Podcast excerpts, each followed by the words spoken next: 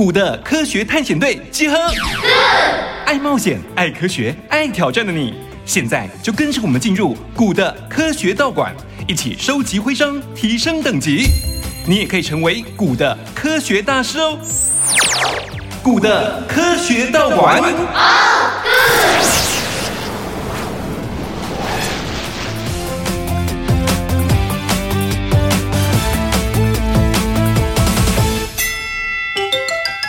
你觉得古代没有药，生病了应该怎么办？可能上山去找一些药草之类的。呃，古代应该算有药的，已经有大夫了什么的。但是我觉得可能大部分还是会被治死。让他们的身体自己让它好。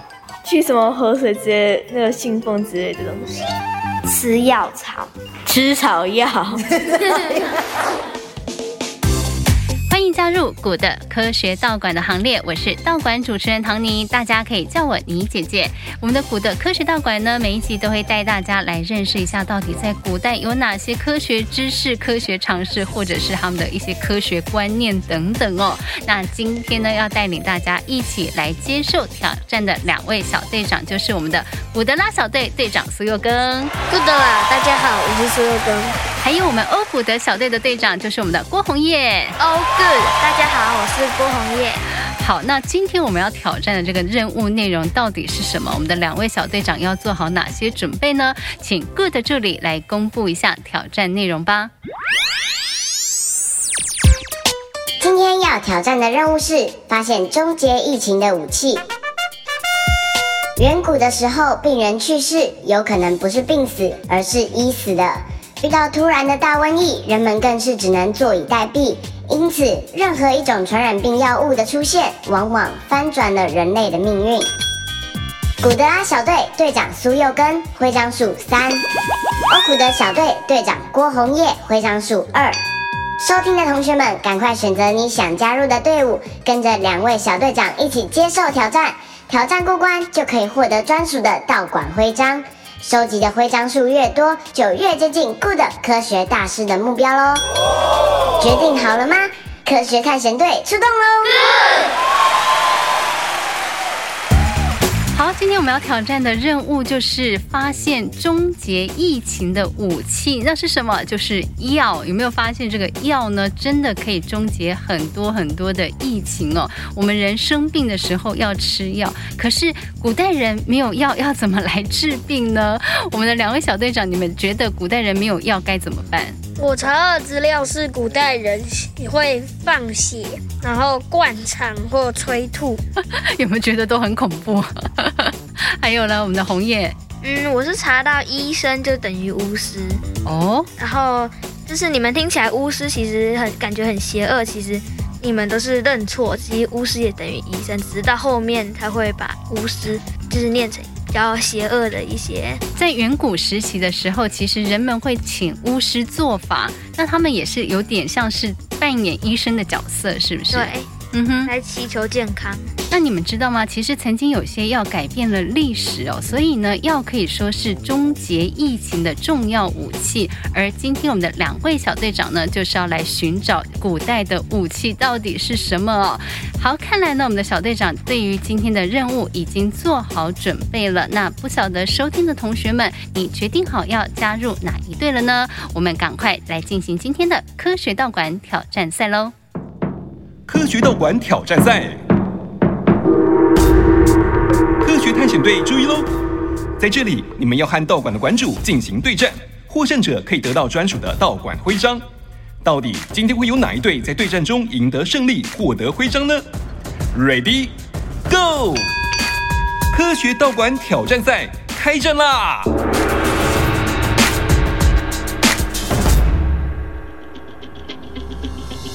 好，马上呢，我们要来进行今天的科学道馆挑战赛了。今天我们的两位小队长已经准备好，要来挑战终结疾病道馆。而负责看守这个道馆的馆主呢，就是我们新北市八里圣心国小的颜荣仪老师。老师好，大家好。好，今天我们的荣仪老师呢，要准备五个魔鬼题，要来考验我们的两位小队长了。每次呢，荣仪老师出题，两位小队长都要思考一下下，不是这么容易回答的。不晓得老师。今天你又准备了几颗星的困难指数，要来考考我们的两位小队长，到底能不能顺利拿下徽章呢？老师，我觉得还是三跟四。哎，老师，你都觉得踩中庸的差不多这个难度就好了，是不是？对对对对对。来，我们的小队长，那我们现在就准备来挑战看看好吗？Okay. 好，请老师出第一题喽。请问一下，在古代哪一项疾病被称为黑死病，曾造成欧亚之间大规模的死亡？哎，又跟很快，又跟你回答鼠疫。鼠疫，为什么你选择鼠疫？你有看到？嗯、有，我有查到。哎，你有打听到这个情报是不是？红叶呢？嗯，就是因为我查到的是，就是老鼠身上会有病毒，因为老鼠它很脏，它会乱爬，然后它身上就会带一些病毒。然后呢，他们有些人死了之后，他们的病就是身体上的病毒没有快速的去处理，然后就传来传去。所以你觉得也是鼠疫造成黑死病？也是鼠疫造成的。哦，好，老师他们的回答都是鼠疫，对吗？对，没错。诶，呃，其实鼠疫它其实主要当然是鼠疫本身，但是其实它的它本身除了老鼠以外，还有一个很重要就是老鼠身上的跳蚤。对，嗯、所以其实。他们后期其实有一些那个针对当时的一些瘟疫医师啊，其实他后期有发现，就是要预防跳蚤跳到身上来。嗯，对。那尤其他们其实后面其实针对鼠疫，他们有一些比较变变性的。一些疾病，他们甚至于用飞沫也可能会传染。嗯哼，对，那那个就是已经是属于它后期延伸的。那早期延伸的，它是比较是偏向就是老鼠它所爬过的一些区域。是，对对对。所以那表示那时候的老鼠也非常的多，才会造成这么大的。其实他们有一个中世纪有一个很著名的一个故事啊，嗯，它其实就是有一个城里面的老百姓，他们刚好有一个很厉害的一个吹笛人。那那个吹笛人就跟那个城的城主说：“我可以把老鼠赶走哦，我用吹笛的方式，然后可以把那个老鼠全部引诱出来哦。”嗯。然后那个村长就很高兴啊，那太好了，那你赶快帮我们把那个老鼠都赶走吧。那这样的话，我们就给你一大笔的黄金。然后那吹吹笛人就很高兴，嗯。然后他就真的用吹笛的方式，就把很多老鼠全部引出来。然后那些老鼠就是刚好像被他催眠一样，就全部都跳到河里面，就这样子就结束了。那结果。可是呢，接下来那个村长他就不愿意去履行他的诺言，是对。那结果后来崔迪人很生气，那崔迪人后来就后来又用同样的手法，可是他把小孩子全部都引到引到某个地方去就不见了。对，他等于把那些小孩不知道不知道弄到哪边去贩卖还是怎么样子的。那他当然都是一个寓言故事了，是。但是他其实当中有两个很重要，第一个是古代人真的很害怕。很害怕老鼠，就鼠疫方面的一些事情。嗯、那第二个其实就是当时其实他们有牵涉到类似像中世纪他们有过儿童十字军，儿童十字军它其实是一个当时一群骗子骗一群小朋友说他们去打仗去去打坏人，然后去加入十字军。嗯，但其实他那个不是，就是他他其实他也是一个就是一个骗局，嗯、就是他等于把这两个东西把它。弄在故事里，弄在故事里面，嗯、对，是，就是等于说鼠疫，其实它对于它当时的一个社会的一个危害性，就是它其实衍生非常非常多的传说故事。嗯，哎、欸，看来我们的红叶有听过这个故事，是不是？好，不错，今天我们的这个第一题呢，两位小队长顺利答对哦。来，老师帮我们出第二题喽。好，那第二题是，请问一下，哪一项药物曾经遏制过疟疾的蔓延？A 金鸡纳树皮提炼的奎宁，B 是柳树树皮提炼的水杨酸，然后 C 是普拿疼。好，不好意思，我笑太大声了，你们应该就知道答案是哪一个了吧？佑哥我觉得是 A A，你觉得是奎宁是不是？为什么？我猜的，你猜的。好，红叶呢？我也觉得是 A，为什么？因为呢，他是说那个树的那个树皮，树皮，嗯，那树皮它可以变成碎，然后就是磨碎，然后呢，就是可以拿来用一些东西，可以就是当成药。可是两个都是树皮，对呀，两个都是树皮啊，为什么你要选奎宁？他应该很相信名字哲学。那你知道水杨酸要干嘛吗？水杨酸，嗯，就是它是。好，其实水杨酸在古代的时候，他们最初的时候被埃及人拿来做那个，就是类类似像针对护肤用品。可是他们后来发现，水杨酸还有一个功能，它其实也是可以达到一定程度的镇痛解热。所以水杨酸在后来啊，但是它有一个最大的缺点，就是水杨酸因为它用柳树树皮弄的那个很苦很难吃，你真的要吃它的话是非常非常困难的。所以后来他们后来就是去做一个化学上的改良，把它加了一个东西叫乙烯化，它把乙烯化了，就是它上面接了一个分子团。那自从接了那个分子团之后，哎，水杨酸变得不是那么苦了。那但是那个乙烯化的，它就不再叫水杨酸了，他们把它叫做阿司匹林。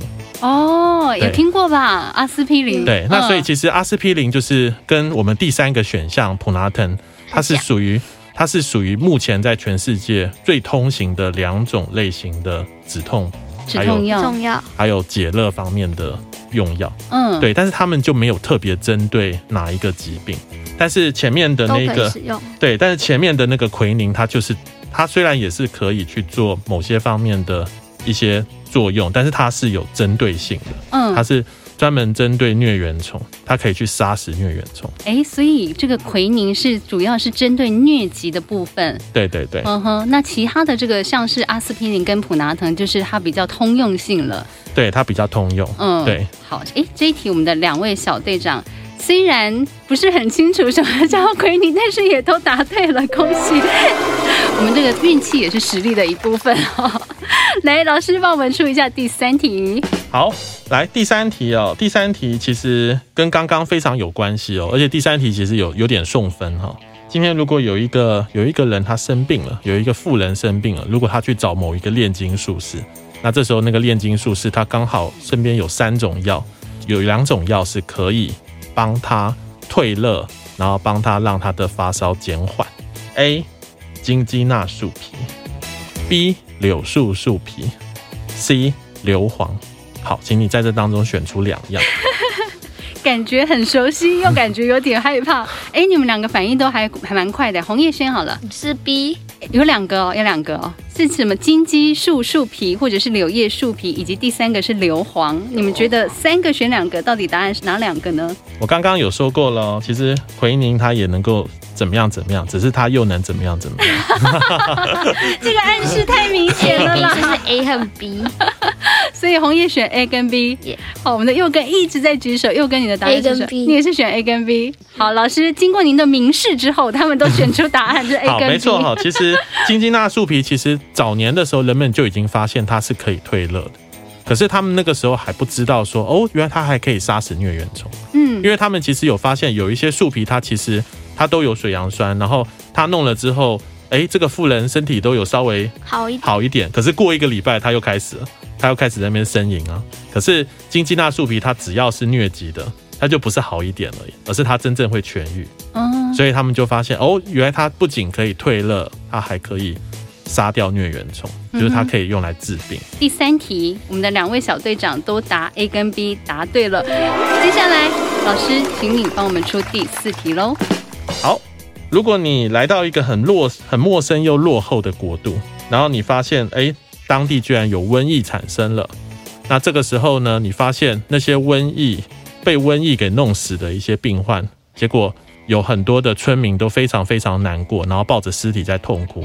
这个时候，你觉得他们做的事情是正确的还是错误的？两个都很有想法，这次又跟先，我觉得是错误。为什么？因为如果他那个因为病毒死去，就代表他身上还有残留病毒，应该是先把他的尸体拿去焚烧，让病毒烧掉之后，不是先抱着他，也会跟着感染。是红叶呢？嗯，就是我查到的资料，你的答案是对还是错？是错。你也是觉得错？就我查到的资料，就是他们应该要就是就是先把它埋起来，就是让那个。他的病毒先离开他的身体，然后可以让他的身体不是有病毒的状态，因为他也是被病毒用死的。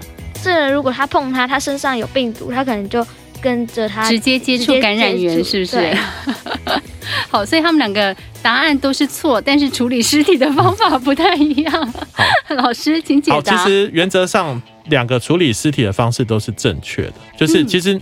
当然，你可以对你的家人有一定程度的悲伤，但是实际上你不应该去继续抱着尸体哈。就是你可以难过，但是你要跟他有一定程度的距离。保持距离。对，嗯。那尤其你必须要等待，等待他的医生来鉴定说他那个尸体有没有风险。如果一间医生鉴定他是没有风险，当然你可以去抱他或怎么样。但是他如果是有风险，当然就不能这样子做。嗯哼。那不管是右根或红叶他所说的，右根是说是火烧，那红叶说的是深埋。其实深埋，如果你原则上下面它是没有地下水经过，就是它它下面深埋的土质是非常非常稳定的话，那其实也同样是世界卫生组织当中所规范是可以使用的一个方式。对，所以它有两种方式，尤其特别是针对某一些信奉伊斯兰教的国度，或者是某一些信奉犹太教的国度，其实他们不太能够忍受他们的家人直接火化。嗯嗯。对，那这个时候就是用深埋的方式。嗯，所以那个深度一定要够，对对？对深度是一定要够的。嗯哼，对。好，所以这一题呢，哎，我们两个小队长其实都还蛮有概念的，对于这个远离传染源 很有概念。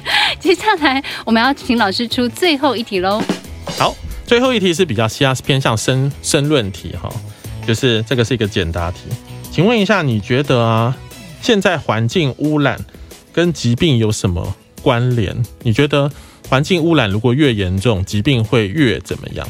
好，又跟马上有想法来。我觉得就是你的水沟要清理好，不然如果滋生蚊虫或者是老鼠，就会有瘟疫产生。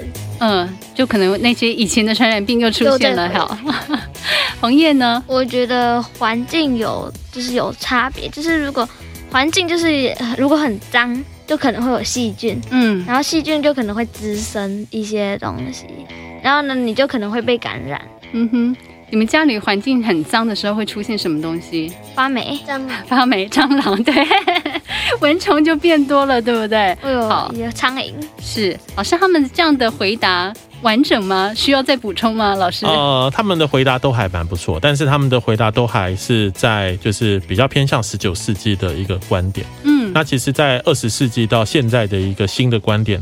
我们其实有发现哦，其实当你环境污染的时候，比方说像现在的 PM 二点五，或者是像现在海洋有很多的塑胶微粒，那这些物质其实它们非常非常容易让各类的微生物附着在上面。所以自从有了污染之后，人们发现其实当有新兴的全新的污染物质的时候，那些微生物其实比我们想象中的还要跳，就是他们。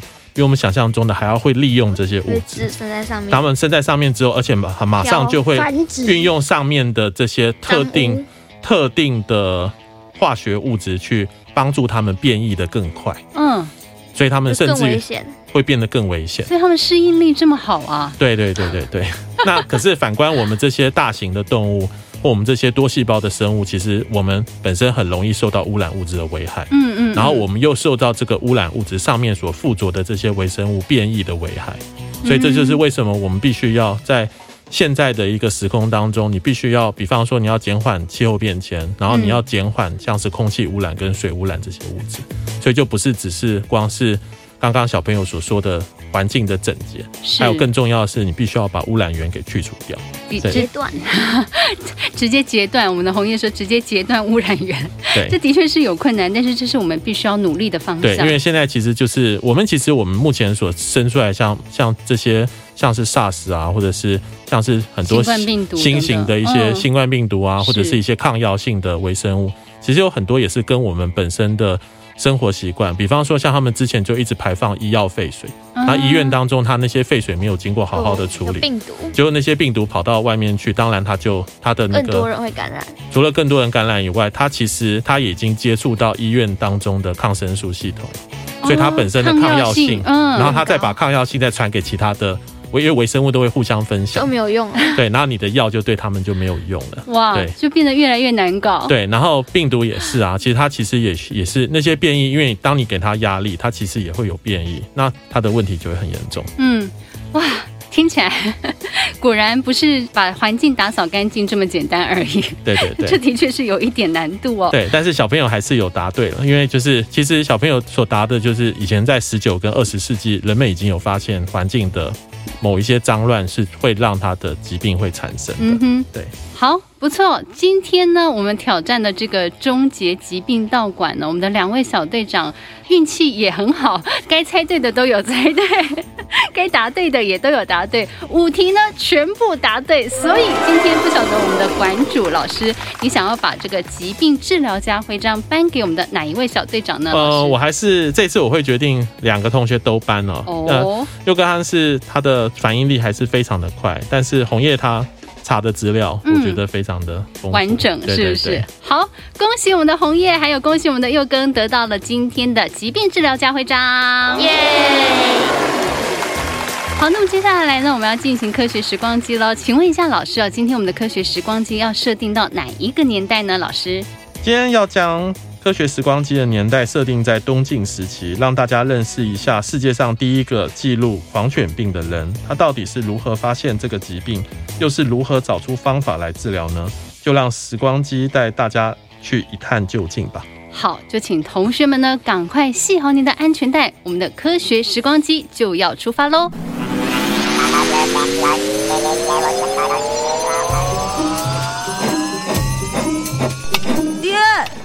天天气真好。嗯，趁好天气，咱们多做点活。好，小狗子，最近附近野狗多，咱们要小心点。是啊，听说邻村有人被疯狗咬到，整个人就变了个样。有些人更惨，好像得了绝症，没几天就死了，好可怕哦！是啊，当心点。我看活儿也做得差不多，先回家好了。好，我来帮忙收东西。走开啦！哎呀，不准靠近我儿子！爹，小心后面！啊，好痛啊！救命啊！疯狗，滚开！爹，您还好吗？走。我们快回去！娘，我们回来了。哎，你爹的身上怎么这么多伤口啊？爹被狗咬了，而且好像是疯狗。真糟糕！我来清洁伤口啊。爹，喝杯水吧。哎，不要水，我不要喝水。你你是坏人，坏人啊！爹，我是小狗子啊，您不认得我了吗？哎，这位大婶，快叫他走开一点，我不要喝水。娘，爹叫您大婶呢。没关系，他可能不太舒服，不要跟他计较。好了，我开个窗户透透气。哎，不要不要，我怕风，我怕光。我我怕我怕，好好好，关窗关窗。哎，这位大婶，他是坏人，请您发发慈悲，叫他离开，不然呢，就去报官抓他。好好好，小狗子，你先避开一下。呃呃，老农怕怕怕怕。娘，爹休息了吗？是啊。他这症状跟邻村阿福的状况好像啊！对耶，而且阿福没多久就死了，怎么办呢？你去葛洪大夫那里看看有没有什么药方可以抓药给你爹吃。这疯狗症是绝症，怎么会有药呢？还是去试试吧。葛大夫常会研究新药，或许有办法啊。好，我立刻出门。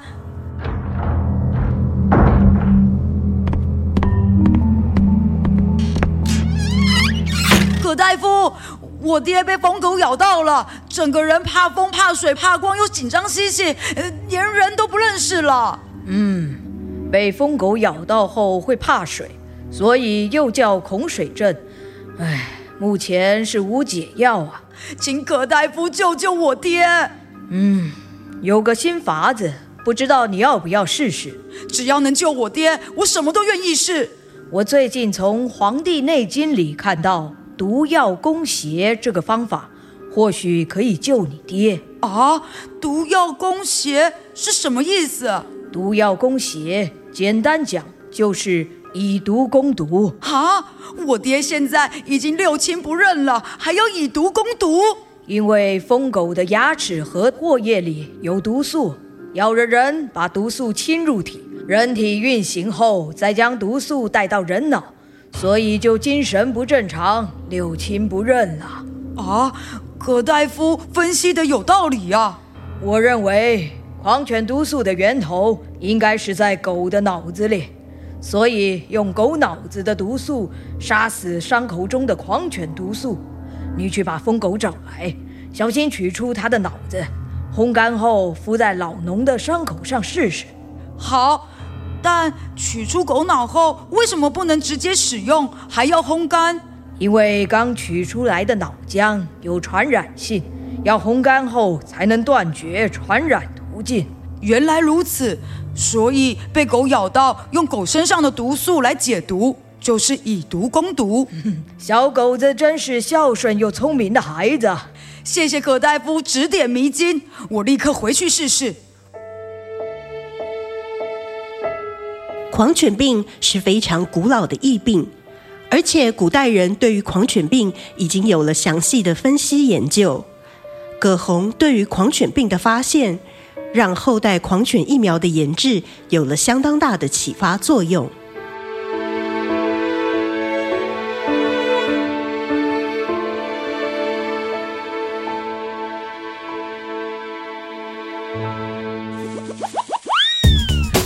进行完了我们的科学道馆挑战赛之后呢，恭喜我们的两位小队长啊，挑战终结疾病道馆成功，得到了疾病治疗家徽章。那我们的两位小队长呢，一路挑战下来，你们觉得，哎，古代人没有药，生病了该怎么办？有没有什么样新的想法或者是新的感想？又跟就是他们有些迷信，就会去喝符水，然后有时候会以毒攻毒。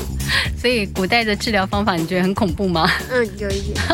红叶呢？你有什么新的学习？嗯，我学习到了，就是水杨酸和奎宁，然后水杨酸就跟我们的普拿疼很像，可以止痛，嗯，一段时间，然后奎宁是可以治好。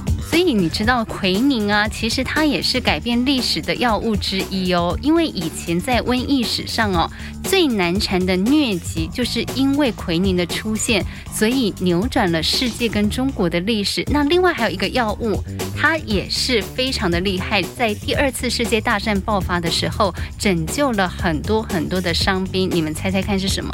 你们有没有听过盘尼西林？那你们有没有听过抗生素？有。盘尼西林就是人类史上的第一个抗生素，那也因为呢，它拯救了很多伤兵，后来呢就出现了更多更多的抗生素哦，所以这两个药物对于人类的历史其实蛮有贡献的。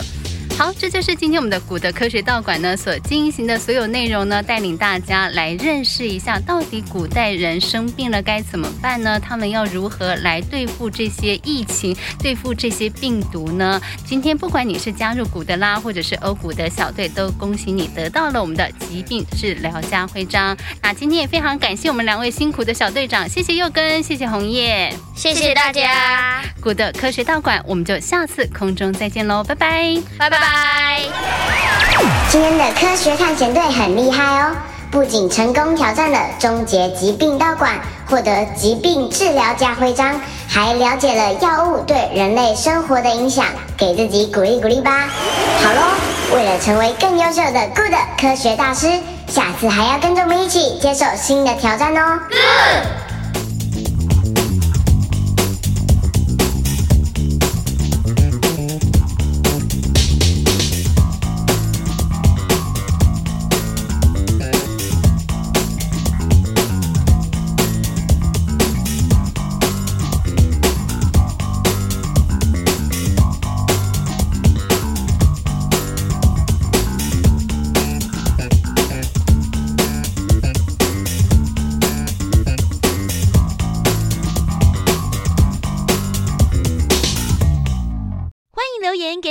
五星好评，想收听更多节目，请到教育电台官网或 Channel Plus 频道收听哦。